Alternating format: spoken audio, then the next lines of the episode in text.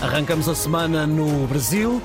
Ora, meu caro Pedro Saguerra, bom dia. O que é que está em destaque uh, este início de semana no Brasil?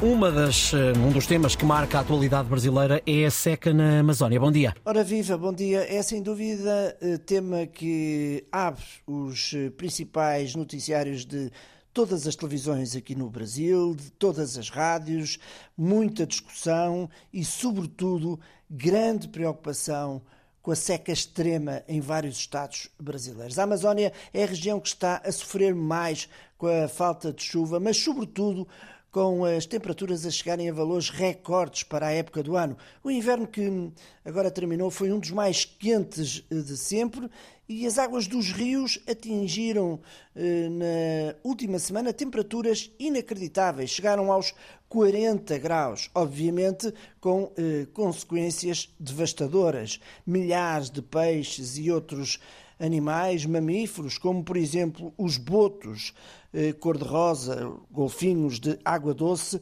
eh, milhares desses eh, animais deram à costa mortos. Vários rios já secaram por completo. 55 cidades do estado de Manaus já eh, decretaram emergência.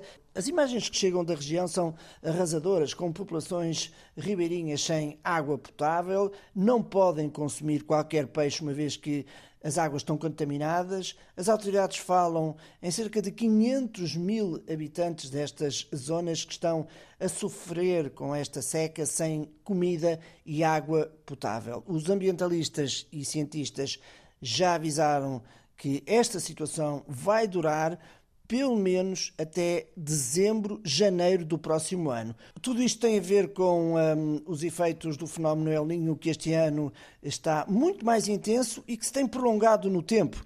Se a situação no norte, nordeste da América do Sul, a seca predomina, no sul assiste-se cada vez mais a episódios de chuvas torrenciais com ciclones que se têm repetido com grande frequência e com as temperaturas do ar a descerem acentuadamente. Tudo isto é muito preocupante, mas eh, eu diria que de alguma forma não surpreende porque há muito tempo que os avisos foram lançados e foram por diversas vezes repetidos.